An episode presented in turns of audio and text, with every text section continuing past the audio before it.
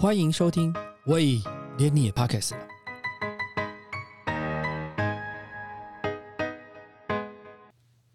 大家好，我是威廉。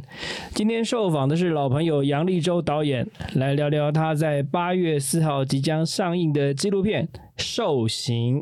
杨导演好，威廉好，各位听众大家好，我是杨一舟。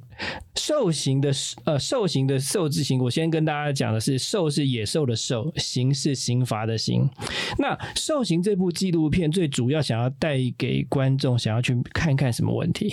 其实我们怪咖系列，其实在之前有一部关于动物的纪录片叫《动保蝙蝠侠》，嗯嗯嗯，它针对的动物的角色比较是宠物动物。嗯，那台湾其实大概有呃动物有三个脉络嘛，宠物动物，另外一个其实就是表演动物，嗯那再就是实验性动物。嗯。那我们这次受刑只比较针对是表演性动物，嗯。还有一些野外的野生动物。嗯。那大家一定很难想象哦，我们台湾在二十几年前其实还是有马戏团的，有有有有对，有。我，小时候我们应该都看过。对对。对，那突然间那个法律动保法通过之后，嗯。马戏团就不行继续经营了，对，那这些动物怎么办？嗯。他们就把它丢掉了、欸嗯嗯对，嗯嗯所以你就可能会在某一个人的家里的后院就捡到一只棕熊，嗯对，然后这是一个，然后这些棕熊慢慢的很快就会被送到像我们纪录其实当片里面，当时他在呃在动保法开始的时候，对于现有的动物没有一个处置的要求吗？对，因为他当时那个法律的规范，其实对于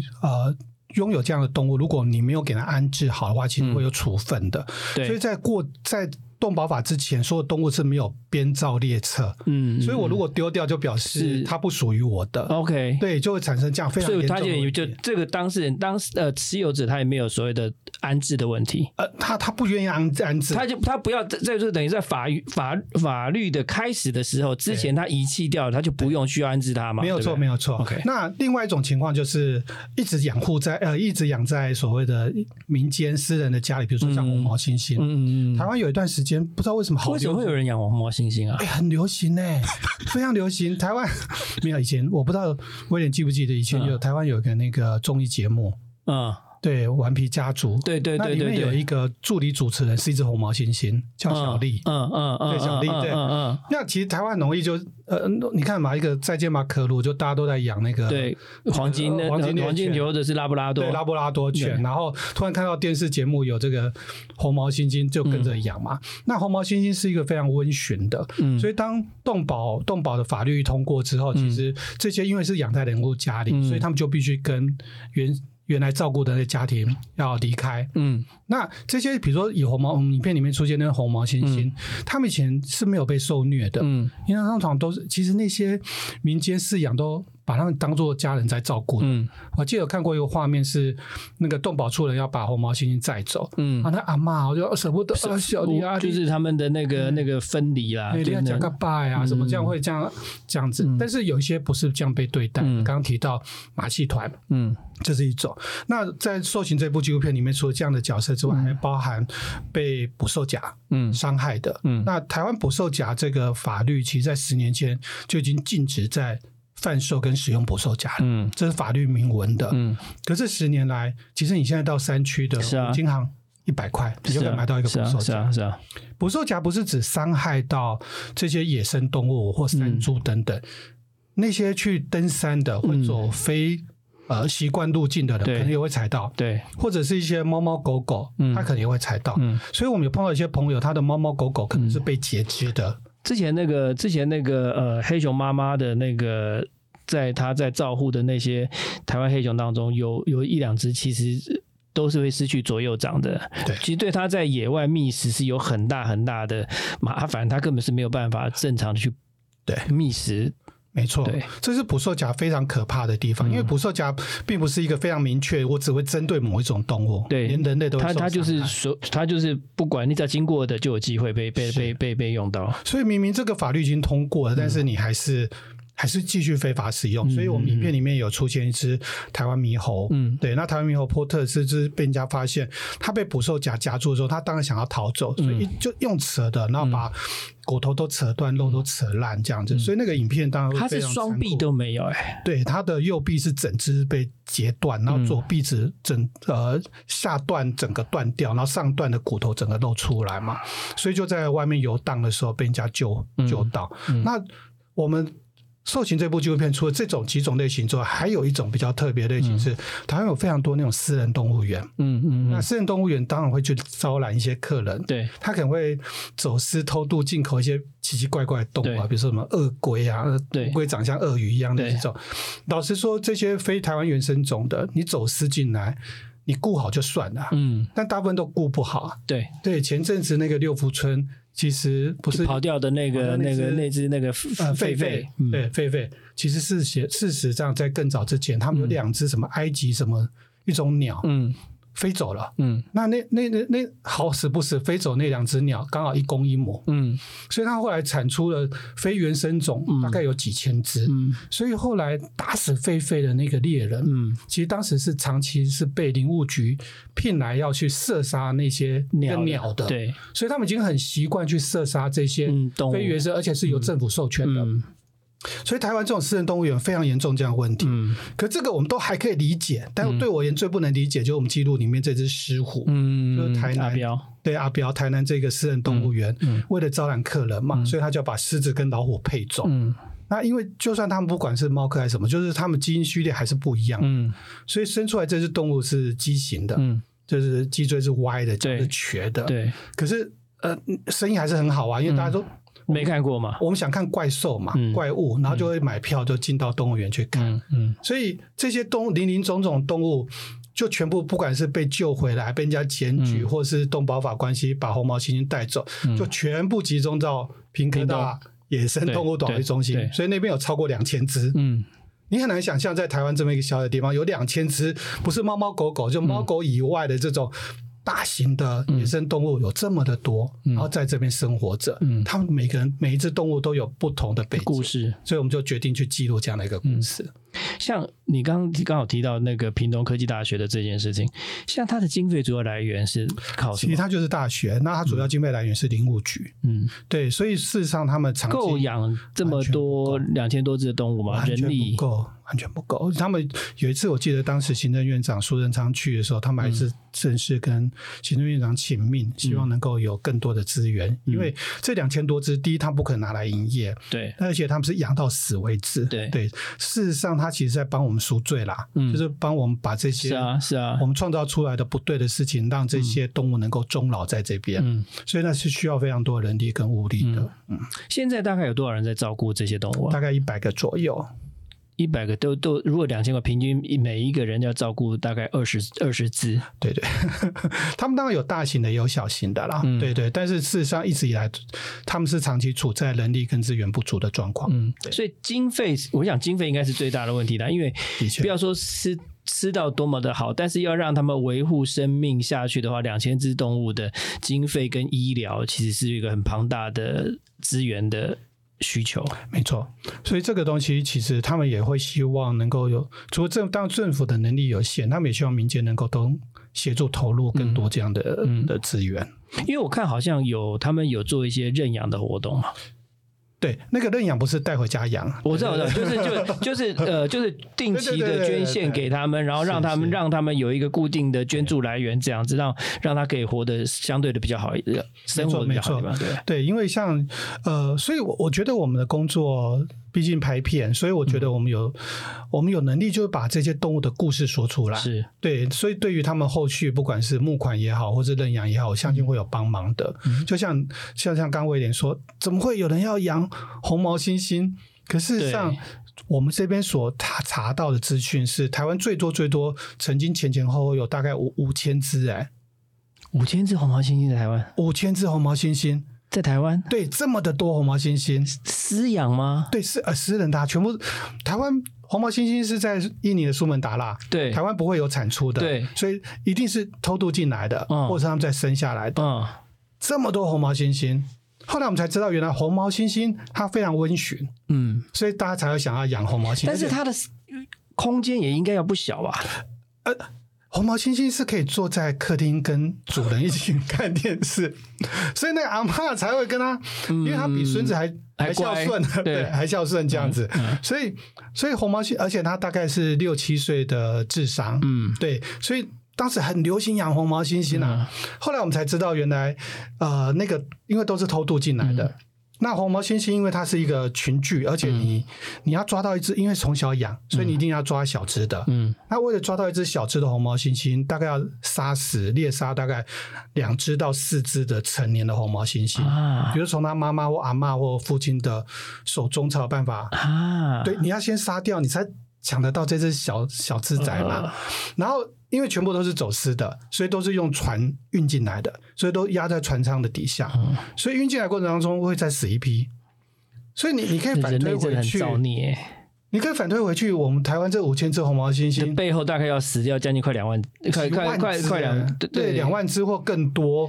这些你如果是一五千的三倍就好了嘛，对，就差不多就要一万五。就要五一万五哎，很惊人呢。所以我们在拍摄影片过程当中，当然碰到疫情，但我们一直很想到印尼苏门答腊那边有一个红毛猩猩的保育中心，嗯。因为我们想要去拍，只是为了要去拍一颗镜头，因为那个。呃，保育中心的门口挂着一个牌子，嗯。然后就用英文写着说：“请不要忘记，我们还有很多同伴在台湾。嗯。啊，怎么会是这样子啊？没我没想过是这样的问题哎。”是啊，像我我们回到我们这几个这部纪录片上来讲，你你你在拍这个纪录片的手法，还是跟之前在南极的讨论是一样？你是用一个本人的方式来叙述他自己的故事嘛？呃，这次比较特别是，我想让动物说话，对因为以前你看我们看迪士尼影片，那动物都会说话，对对他们从来都不会有违对和感对。对，可是如果我们看到一只，比如说台湾的一个拍鸟的导演，如果你看到他拍鸟，然后那鸟突然讲话说，回头说杰克，你飞快一点，嗯我们会觉得很奇怪嘛？对对。对，那为什么迪士尼的不会有违和感？嗯我们自己拍卡通嘛，对对，我们就违和感。哎、嗯他们不是卡通、哎，他们连那种那个那个那个，那或者是狮子王啊，或者怎么样，都类似都这样。实拍的那种他们都会说这只杰克，嗯，他已经两年没有出现了，我都不会觉得他叫杰克有什么问题这样。嗯所以那时候我就想用让动物自己说话，嗯但是比较不是这种讨好观众的方式，嗯。比较是如果有机会让观众让动物说出自己心里的话，那有多棒啊！嗯，所以那时候我最开始的念头是要找那个动物灵媒。对，就是那个沟通的动物沟通的，那师是对，对，那我想说，我带着动物沟通师去拍这只被配种的狮虎，嗯然后比如说我问他说：“你快乐吗？”嗯然后动物灵媒可能就在我旁边就开始感应啊，然后就开始说：“嗯我不快乐。然后怎么这样？大概就嗯我会把声音收起来，然后再透过后期的方式把它处理的比较破碎，像兽、野兽的声音这样。嗯但这件这个做法，其实在跟野生动物保育中心在沟通过程当中，他们的确有一些呃疑虑，呃对疑虑或不能接受的部分。因为他可能对灵媒本身就有疑虑了。对对动物沟通是对对对对类似这样的方式，他就呃导演你一定要用这种方式来做吗？可能毕竟是学科学啊是学这样的人，对他会觉得我们这种创作者的脑筋的想法太奇怪了，这样。嗯我还记得我曾经被问过一个问题说，导演你你你你那那个动物灵媒动物沟通师说的就是真的吗？嗯我记得我回答把他吓死了，嗯我回答是真的假的有那么重要吗？嗯嗯嗯嗯我觉得他在这里受苦就是真的了，嗯，对。但是后来我们还是当是尊重对方当当当他是等于是当事人嘛。对对，我们不就是不选择这个方式。嗯但是我还是想想用这种方法来表现，所以我就想说，比如说照顾这只红毛猩猩佛斯特的，嗯这个全宇宙最熟悉他的就是他的主要照护者，嗯就里面的一个大哥。嗯嗯那我就拍完呃佛斯特部分，然后我就开拍着大哥，嗯然后我就跟着大哥说：“那你现在请你闭上眼睛。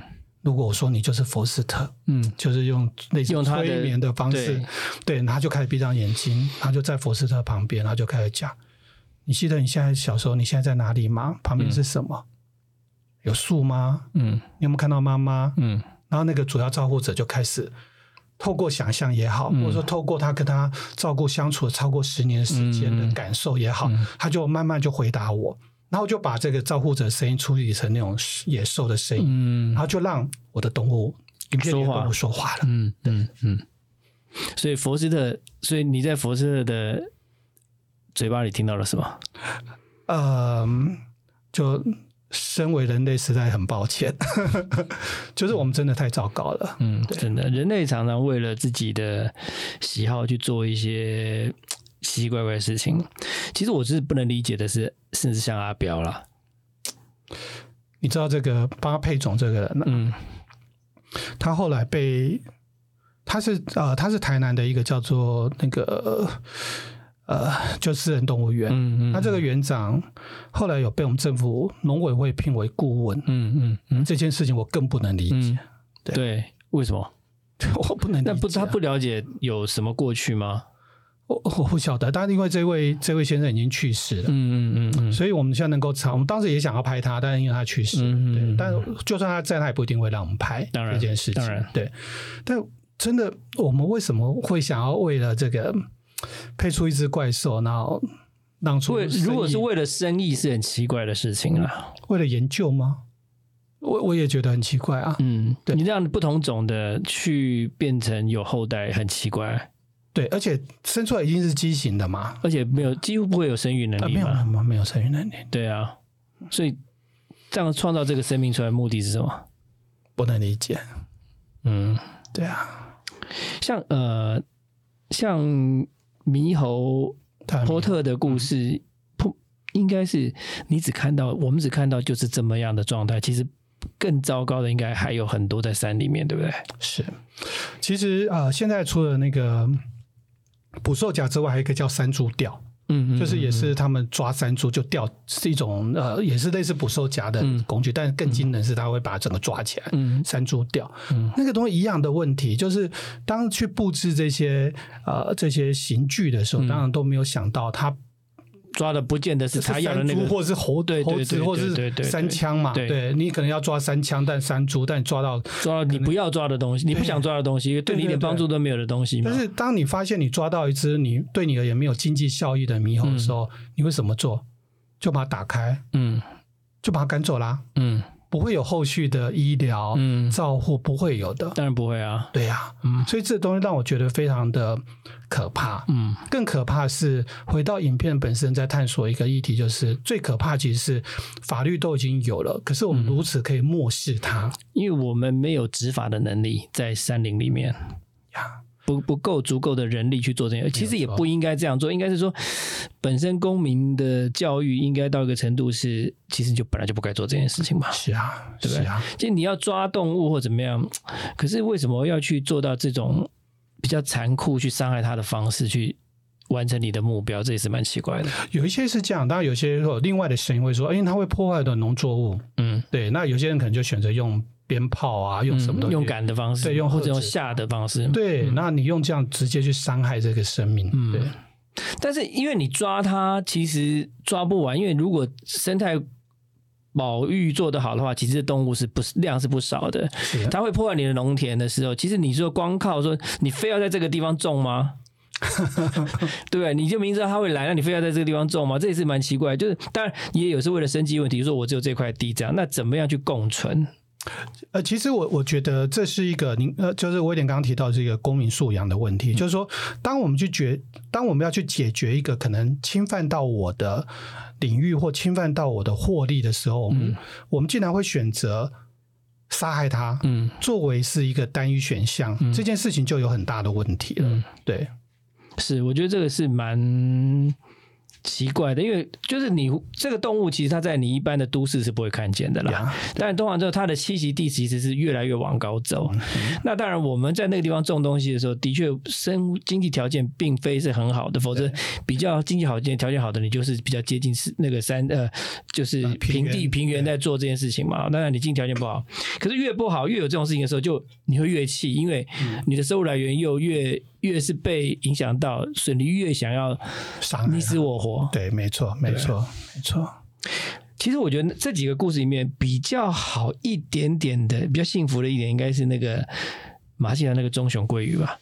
对它其实，哎，其实它也没有多好，哎，他其实有非常严重的刻板行动行为，嗯它会不停的摇头。嗯，那因为它是为为什么会摇头？因为它是非常，它一定是从很小只就开始是开始被驯化的，嗯，对，那因为它必须透过表演嗯。才有办法获得食物嘛，嗯。对，那然后它才可以不会才不会再多一顿殴打鞭打，对，嗯所以它其实呃摇头这件事情，我们问他主要照顾者，当然没有办法找到当时的这个马戏团，嗯。所以不能够理解他为什么不停的这个晃晃他的头。嗯对，晃他的头，他一天会晃十小时、哎，啊对，他有一天晃十个小时。啊，里面有另外一只棕熊，焦，虑吗？对它，我们这个部分研究实在太少了。嗯就说动物会不会有忧郁症，会不会焦虑、躁郁？嗯其实或许也是有这或者有些习惯性，对，那这个刻板印象或许对他而言已经成为一种安全感的所在。嗯虽然说他已经不用在马戏团里面表演了，嗯可是他知道他只要甩头，他可能就有食物可以吃，嗯他就不会被鞭子打。嗯所以这个东西，你只能说他在他呃呃幼童的时候，嗯小时候到底遭受多大的伤害或虐待，当他在成年之后，让他在可以不用在被马戏团所控制情况底下，嗯他还选择这样的动作行为，嗯对。而且事实上，这只棕熊，嗯。它被救出来，就是它是在一个民宅的后面嗯。被人家捡到的，嗯。然后赶快通报，吓死我家后面怎么有一只棕熊？嗯。然后就被被那个呃抓走，然后就送到那个高雄的寿山动物园。嗯。但是因为这种马戏团出来的，其实他们觉得已经很难处理了，所以没有办法呃。它是没有办法跟其他的动物、其他的熊关在一起呃，没有办法生存还是怎么样？它其实，在寿山动物园，它是被关在一个地下室里面。嗯那地下室只有一个小小的窗户，嗯但怎么样？没想到这只棕熊在寿山动物园，寿山动物园还是一个公家的，嗯就像木栅一样，嗯它竟然关了十年。嗯这十年那个只有送食物进去，它里面连那个排泄物都没在处理的，嗯，所以越发让这只动物躲在一个黑黑的、只有一个小窗户的，所以他等于在那边也在坐牢啊。十年。嗯对，威廉说到重点，他犯了什么罪？他要坐十年的牢，嗯然后后来是在被人家救出来，才放到那个平科大野生动物保育中心。嗯他总算见到阳光了，现在还是有笼子。对。其实动物园不是本来就应该比较会处理他们的状态，如果不行的话，应该协调送到别的地方去，为什么？我不能理解，你如果真的没有办法处理，你对啊你那边放十年干嘛？对啊，对啊因为动物园的宗旨本来就是要照顾这些动物，不是吗？这是蛮奇妙的、欸。我就发现台湾的很多事情是很奇妙的、欸如果没有没有没有去探讨的话，其实每个地方都有一些坑坑巴巴啦。当然，对，那也不尽然真的是要用这样的影片去责骂这些坑坑巴巴的地方，但是总是提醒我们，还真的还是有很多地方我们的周边还是有些问题，或者我们只要我们小心一点点，或者是我们注意一下，或者是我们的欲望不要那么强烈的话，其实这些其他的事物可以避免受到伤害。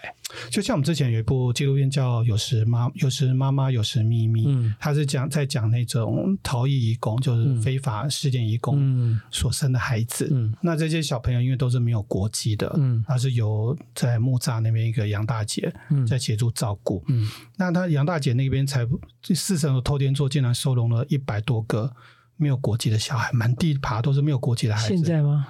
现在还是我想是这对这就是现在、啊，没有国籍的孩子，然后么为什么没有国籍？哦，因为台湾因为他是渔工，因为他是移工，好、印尼、绝大部分印尼还有一些莫桑比克啊等等。嗯，那这些移工其实是呃，台湾是属人主义，对，就是说你的爸爸妈妈哪一国对，人，你就哪一国人。对，那他把孩子生下来之后，因为他一定要逃跑，嗯。因为他雇主不会接受我们家家有小孩。的，义工是怀孕的，所以他一定要逃跑，对就变成失联义工。对，那他们就知道去找这个杨大姐，嗯。因为杨大姐会帮助他们把小孩生出来，嗯。甚至他们生完小孩之后要去小吃摊啊，或到果园去打黑工，嗯。杨大姐会帮忙照顾，嗯。所以就越送越多，所以才有一百多个，因为大家就假货到酒博啊，就全部都送到杨大姐这里来，啊杨大姐就这样帮默默去照顾。嗯我记得我们在拍的时候，刚刚提到说有社会有些坑坑巴巴，嗯或公务部门有些坑坑巴巴部分，其实不竟然会怪罪他们，比如说台北市政府社会局。嗯我就说啊，我们拍这影片会不会害到你啊？这个嗯社会局就是说把你小孩都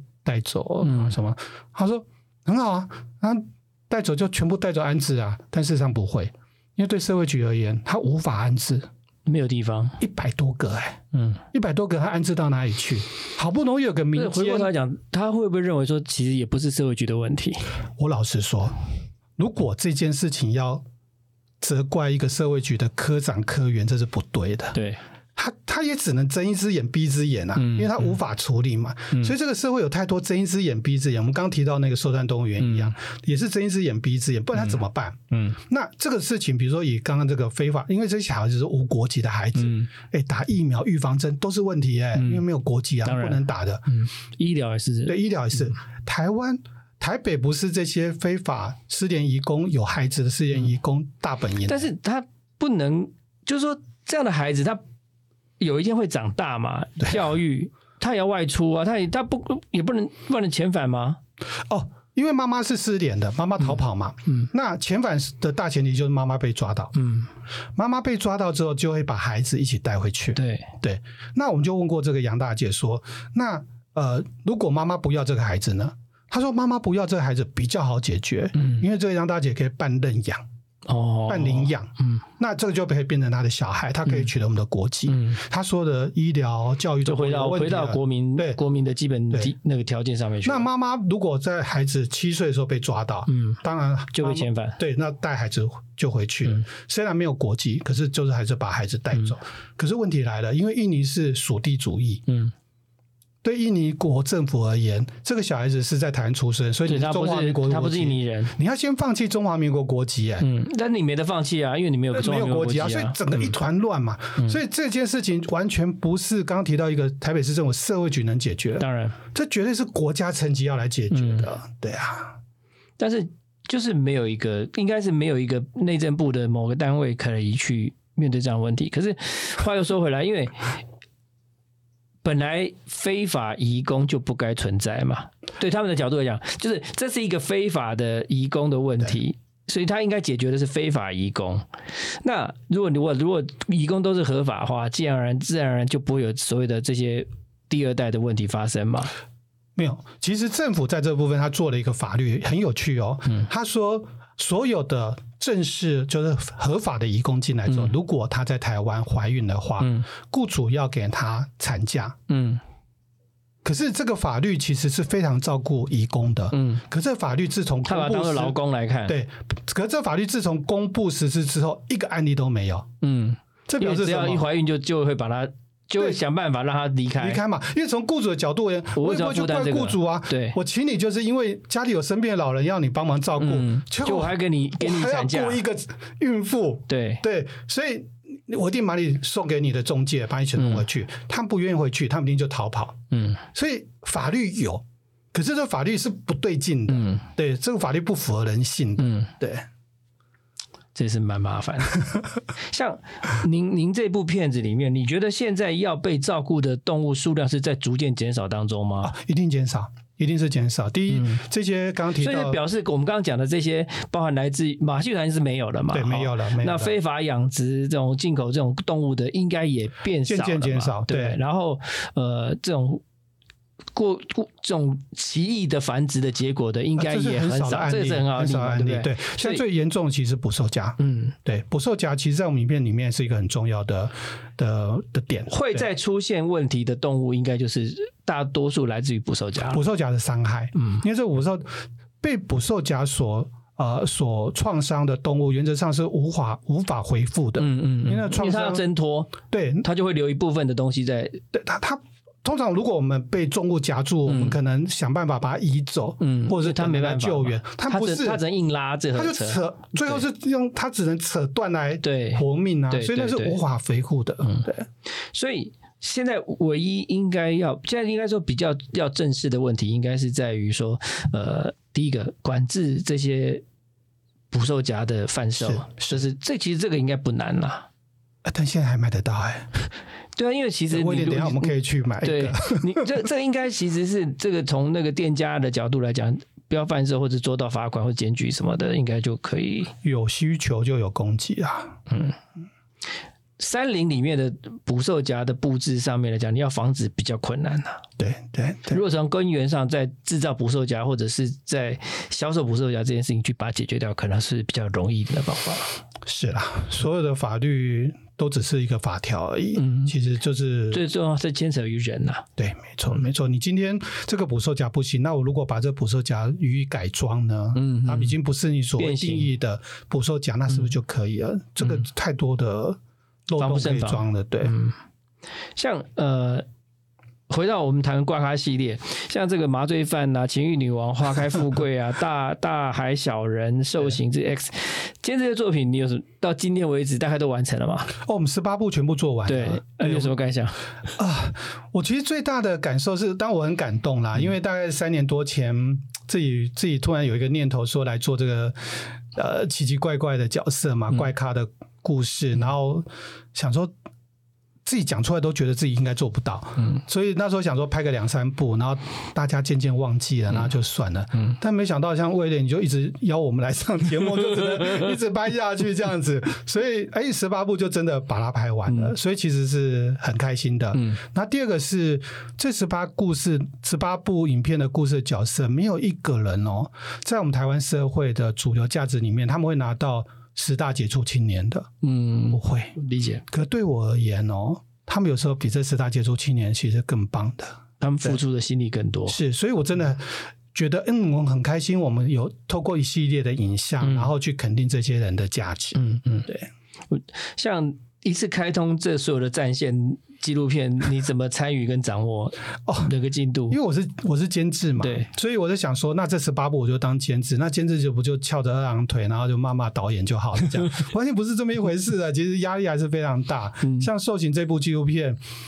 呃，因为那个找动物沟通师啊，嗯等等这些引灵媒这些念头，其实构思其实很早就出来了，嗯但在找导演上很很难找，嗯因为他的表现方式太诡异了，太怪了，嗯，所以最后就自己下去拍嘛。嗯所以本来想说，其实导演所以你十八部的这些剧本是你本来就已经构思好的？绝大部分你都已经确定你要怎么做？呃细节没有办法，但是很多核心精神方向就是核心精神方向，就确定这样。那但是找愿意配合这个诠释的人对来帮你处理导演这个工，作。或者是有一部有一些作品，比如像《花开富贵》，《嗯花开富贵》就是导演可能哎呦不不会，《花开富贵》的故事是我们找的，嗯。像啊有时妈妈有时明明嗯。刚刚那个嗯义工的那个嗯。是导演带着题目来找我们，嗯。那我们就跟他在沟通过程当中要怎么表现。嗯。那作为一个监制，其实对我而言是一个很新的工作啦，因为以前自己做作品嘛，然后就就是呃演以严以律己，宽以待人，然后所以当当那个监制，比如说这这系列影片才呃每一部都才二十分钟，对。然后我记得有一个导演就是初剪给我看，嗯。然后才二十分钟，但我给他的修改意见有一百多条，嗯。因为我的那个意见是到不是秒是格，嗯，就一秒二十四格嘛，你是用导演在看导演吗？哎，对对对对，我就说，哎，你这个第几分、第几秒、第几格，这边要少两格，然后这边要什么这样？嗯他就回我一句说，哎，那个监制，其嗯我才是导演来讲。我说，哦，对对对对，你才是导演这样。你看，我还是得去学习，嗯，适当的放手，然后这个。让让他去讲他的故事。对，因为这些年轻人还是很棒的，这些导演很棒。那我我不能一直用我的我的逻辑或者做法这样，所以这对我而言也是一个。你刚刚说同时开战线嘛，嗯。所以我常脑袋里面要切割好多的区块，嗯然后去去跟他们做不同的、分享这样的。然后另外就是呃，我还是想回馈这些年轻导演，让他们的实力上面能够增长。嗯。所以刚刚提到说，呃，比如说我我我会找最厉害的后后勤团队，比如说嗯。他的摄影师、剪接师，或者是他的配乐，都是很强的。嗯。啊，像我记得有一集，有一集那个导演研究所才刚毕业，然后拍完初剪完的，然后我就说，哎、那你配乐要找谁？嗯。他就很直接就跟我说，我想找林强。嗯。哦，强哥哦，嗯，这个我心里我心里 always 是我都还没跟他合作过。嗯。你就想跟他合作，好好，没关系，我来找，然后就找林强啊，因为时间上扣不上这样，嗯。那我就另外帮他找两个，嗯。一个是那个月老，有一部剧情片，嗯月老的配乐是侯志坚，对，那另外一个是那个孤味，嗯。配乐是柯志豪。嗯。我说你要不要这两个选一个这样？他就想一下，就跟我说，我还是想找林林强，林强，我差点要扒他的头，就是我应该找这两个很厉害啦，对。嗯但是我可以知道，这些创作者只要跟这些厉害的角色嗯。合作一轮之后，他们就变很强了。嗯，就是你会会被灌顶，哎，对，这倒是。嗯。那像是有一集很有趣的，那个导演刚好看到那个之前有一部叫讲王建民的纪录片，嗯叫《后进》，王建民。嗯结果他说他剪接剪得很好，很有节奏。就我们查一下，他剪接是在纽约。嗯后来我们还是跟纽约这剪接师联系，然后就把档案全部用云端方式寄到纽约去。嗯嗯，那直接就跟那剪接师合作，这样。你你说你相信每个人都曾经是怪咖，在你还没有变成正常人之前，你觉得通常怪咖都会变成正常人吗？呃，早一点晚一点啦。我我觉得这种怪的人哦，是就是不管是有的是呃精神状态啦，有的是 focus 啦，或者怎么样，应该走到这条路上就很难变回原来的人吧？对，有时候其实他们有时候在这，因为这毕竟还是一个有呃有几种主流价值所嗯构成的一个社会，嗯他们可能满身伤痕，嗯但是他可能走得很不顺遂。嗯对，那会不会在这个不顺遂过程当中，他们改变了自己或调整自己？那当然有另外一些，就是不管怎么样都一直走下去。嗯就像花开富贵那个阿改，嗯那超酷的。嗯你看从一开始拍他，他就说他想要希望拍拍摄之后他可以名利双收。嗯，啊，拍完之后他还是想要名利双收，但事实上不大可能名利双收的。对对，还是有他不会变的部分。有有的就是那个。就像那个人家说，那个潮水退掉了，谁在裸泳？退掉了还是裸泳，还是在裸泳？对 对，没有错。衣服也不会穿上去了。对，像我们也不是只有这种很沉重的议题啊，嗯像我们接下来会有，诶我们现在西院已经上到第十五部了。接下来有那个 X 嘛，哎，对，X 就是在讲那个李李世仁教授的对那个理念嘛。台大前校长对对对对，他在研究那个灵力特异功能，特异功能。你看台湾第一。第一学府的校长在研究特异功能，所以我们找他来拍的时候，嗯他也是可以跟宇宙连接、哎嗯，对啊，那里面超好看的。对对对有趣，我要看。另外那个什么，还有人之初性本善。哦，嗯、我们直接拍 AV 女优。嗯，那这部片大概没有办法在 YT 上面播啦，嗯因为它因为它是指呃就是呃这已经不是十八禁，那个是超限自己的，嗯但是很难得可以，因为因为我的想法是这样，就是因为在新媒体的世界里面，嗯。其实有两个议题在传统的媒体上很难碰触，一个是毒品，嗯一个是性爱。嗯。那我觉得应该在新的媒体上面试图去展现突破这个对，去冲撞这两个题材，对。所以我们才会有麻醉麻醉犯。这部讲大麻的纪录片，嗯。嗯。那跟讲 AV 女优的一个纪录片，因为台湾的 AV 产业，我们我们都不晓得，但台湾的 AV 产业非常的发达。啊，有吗？以后我们都在帮中国代工、哎，拍片吗？对对对对对，真的？那个不是中，那些不是中国制品哦。那是呃那些都中国视频，但里面有很多很多的比例，其实在台湾拍台湾的演员，啊，台湾的 A B 女优，对啊，你看我们的那个代代工业已经从科技产业走到这个阶段去了，对。哦，这个这个是真的是匪夷所思哎。对，而且这部片我们到现在还在烦恼要去哪里播。戏院不可以吗？戏院可以用超限的方式播，就是啊、但是就是管制入口入场人对对观观众的年龄嘛。对对对。嗯这部可能会是我们有史以来怪咖系列票房最好的一部，啊，我不知道，有可能我相信你这样讲下去，应该是很多人会期待，包括我自己在内。对。可是，在新媒体可能就会比较麻烦，像现在在想要在哪里播，因为我们如果放在 YT 上面，会影响到我们其他的影片，可能会同时被拉下来。对，但是我们想说，要不要直接就在呃色情频道上面播？嗯嗯但色情频道看色情频道的人会愿意在里面看一部很有质感的纪录片吗？应该不会，不会，也不一定啊。你你把它 当难讲欸你把它当成是什么心情啊？就是你看看那个身体的状态是一样的啊，可是不是有在色情频道有人在教微积分吗？那应该是故事的其故事的章节吧？没有没有没有，有一个教微积分的老师在一个色情频道非常啊，红真的、啊，对对，我再带回去查询一下。哦，有有有一老师这样教，我只看过有那个那个那个 IG 上面有那个教各种奇奇怪怪的数学算的方式，哦，他就是把什么开根号几个加整个再弄来弄去，哎、其实就是那个数字，我还搞不清为什么是这样，所以我还把那个人记追踪那个人在在追踪为什么会算出那个样子的答案，是乘号乘法，它应该是那种建构式数学的方式，但是他只是把它拍成影片。呀。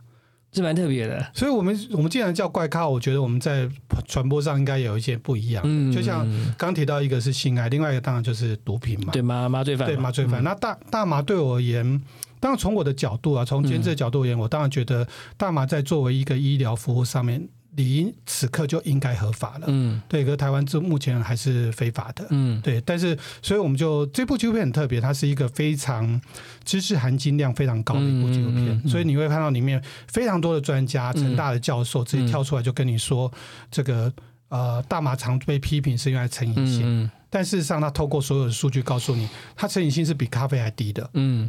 对，然后呃，甚至我们去找到一个角色，他的母亲是帕金森氏症。嗯那因为帕金森症，其实大麻它只是一个呃麻醉药品，嗯它可以让你比较好睡觉。嗯可他他母亲在美国，只要滴三滴那个 CBD，、嗯就是大麻的萃取物。嗯欸他呢，在美国那萃取物其实去那种药房、便利商店就买得到的。嗯他滴三滴，他就就沉沉睡着了。嗯可是，在台湾哦，因为这是非法的，所以他在台湾，他必须让他能够安稳的睡着，必须动开脑的手术。嗯所以低三低就能解决的事情，为什么要动开脑。开脑？嗯。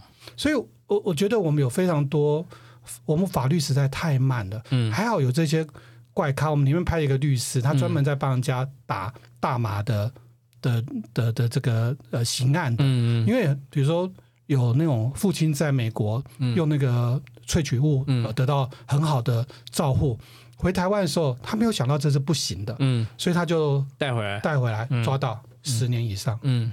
十年呢、嗯。所以这律师就是去协助这样的人家属去打这样的官司。嗯。我觉得哇，这些人实在超酷的，嗯也很棒。这样，嗯。对他这次代表绿党出来选，希望大家投他一票。而且我希望大麻能够赶快合法了，这样我就可以开启我人生第二春了。因为我觉得，我觉得这个比较困难的会在于传统的，就是你第一个，他把它跟毒这件事情 link 在一起，对，然后毒这件事又在我们的教育体系跟我们的法律体系变成是一个很不可破的东西，所以这几个 link 在一起之后，它就变脱不掉了。可它有个逻辑的问题啊，比如说大麻是二级毒品，嗯。吗啡是一级毒品，嗯。可是一级毒品可以萃取出来作为医疗用途，嗯。二级毒品不行哎、嗯，这这是有逻辑的问题啊。对它一样是自然的物品，就是要有人去去罂粟花讨论这个问问题去修正嘛。没有错。那第二个，台湾为什么会把大麻设定为毒品？毒品，嗯哎、我们做了功课哎、嗯我们透过立法院找到一九五六年的立法院公报，嗯查出来了，嗯我看到差点没吐血。嗯当时的立法委员把大麻设定为毒品，四四个字而已，叫反共抗恶。为什么？没道理，那个时候有非常多的法律的设定是没道理的，嗯。所以他就叫反共抗俄。后来我们去问了，才知道原来他们把共产国际当时的中国共产党还是苏联，嗯。他们说说他们会卖那个马呃呃，卖那毒品来来来来来来来来，然后另外来来来腐蚀你的那个对对对。战志战役这样。对对，对，然后他们就认为这个鸦片是那个呃大麻是鸦片的入门毒品，嗯，所以我们要从入门毒品就去阻止它，对呃就是不第一个断它金源。对，呃，断这个国际共产的对金源，所以它就叫做毒品，嗯，就这样子，嗯，用一个非常莫名其妙的理由，它就变成毒品了。所以其实你说要找立法院在发动去改变的话，我觉得立法委员可能压力也很大。哦。其实有选票啦，他们还是在乎选票，所以嗯就像性跟毒这两件事情，没有一个政治人物敢碰。当然，对啊，那就通常碰都是私底下乱碰，私底下碰了，对，不可能在法律上面法律上是不会去碰。对。对，所以你这十八部电影怪咖系列，其实你应该是贯彻你所讲的，你觉得纪录片是一个改变世界的力量，所以你拍很多这些中纪录片嘛。呃，其实我最大的感受是这样，就是我以前可能做一部纪录片之后，我我总觉得我做完一部纪录片，比如我讲一部新住民妈妈、哦，东南亚新住民妈妈纪录片，我觉得台湾社会有太多的偏见嘛，比如说我。这大概在十几年前，我可能会在乡村的地方看到那个卖菜车，嗯。然后很多那种呃越南的还是嫁来台湾新人妈妈，在跟他买菜的时候，那卖菜的老板呢、听他口音就知道他不是台湾人嘛，那就问他说：“啊，你丈夫是用多少钱给你买来的？嗯，？”哎，会哦，真的是这样子问的，对。嗯但是他可能问这句话，他没有他没有恶意他没有恶意，嗯他可能想帮他儿子也来找一个。我在猜，可能是这个样子。询价，对，询价，询价，对。那你就会看到这些越南的女性、印尼的女性，她们有一些当然会很难过，嗯那有一些会很智慧的，呃，挡掉，比如说、嗯哦，我很贵哦，我可能要好几百万、哦，那是比较 EQ 稍微对 EQ 比较好一点的。但是我就想，嗯，那我来拍一部叫某一部纪录片，嗯可不可以把这堵叫做偏见的高墙给推倒？嗯可是我发现我拍完之后，这堵叫做偏见高墙是推不倒的，嗯而且到处还有很多偏见高墙一直冒出来。嗯但是这次怪咖系列跟这十八个导演合作之后，我发现每完成一部纪录片，我们好像就做一个阶梯，嗯我们可以在这堵高墙前面把阶梯叠起来。嗯我们既然推不倒它，嗯那我们就跨越它吧。嗯我们让每一个看完纪录片的人可以循着这个阶梯嗯跨过这堵名为偏见的高墙。嗯，那受刑即将在八月四号4号上映，你觉得观众应该抱什么样的心情入场？一颗强壮的心脏，对，这是第一点。嗯第二点其实是这部影片真的不是来吓观众的，嗯可是也可以让我们看到我们做了什么样的事情嗯啊。然后第三个，我是希望能够给真正在做这些野生动物保育的人更多的资源。嗯，对。我们今天很谢谢杨导演来跟我们分享《受刑》这部片子的想法，还有跟呃怪咖这十八部纪录片里面的一些记录他心路历程的过程。那我们今天很感谢杨导演，也欢迎大家八月四号我们进戏院来看《受刑》这部电影。谢谢，谢谢威廉，谢谢各位听众。谢谢杨导，谢谢。感谢你收听，喂，连你也 Pockets 了。如果你喜欢我们的节目的话，请记得帮我们按赞、订阅、加分享，也欢迎留言告诉我们或者是想听的主题哦。谢谢你。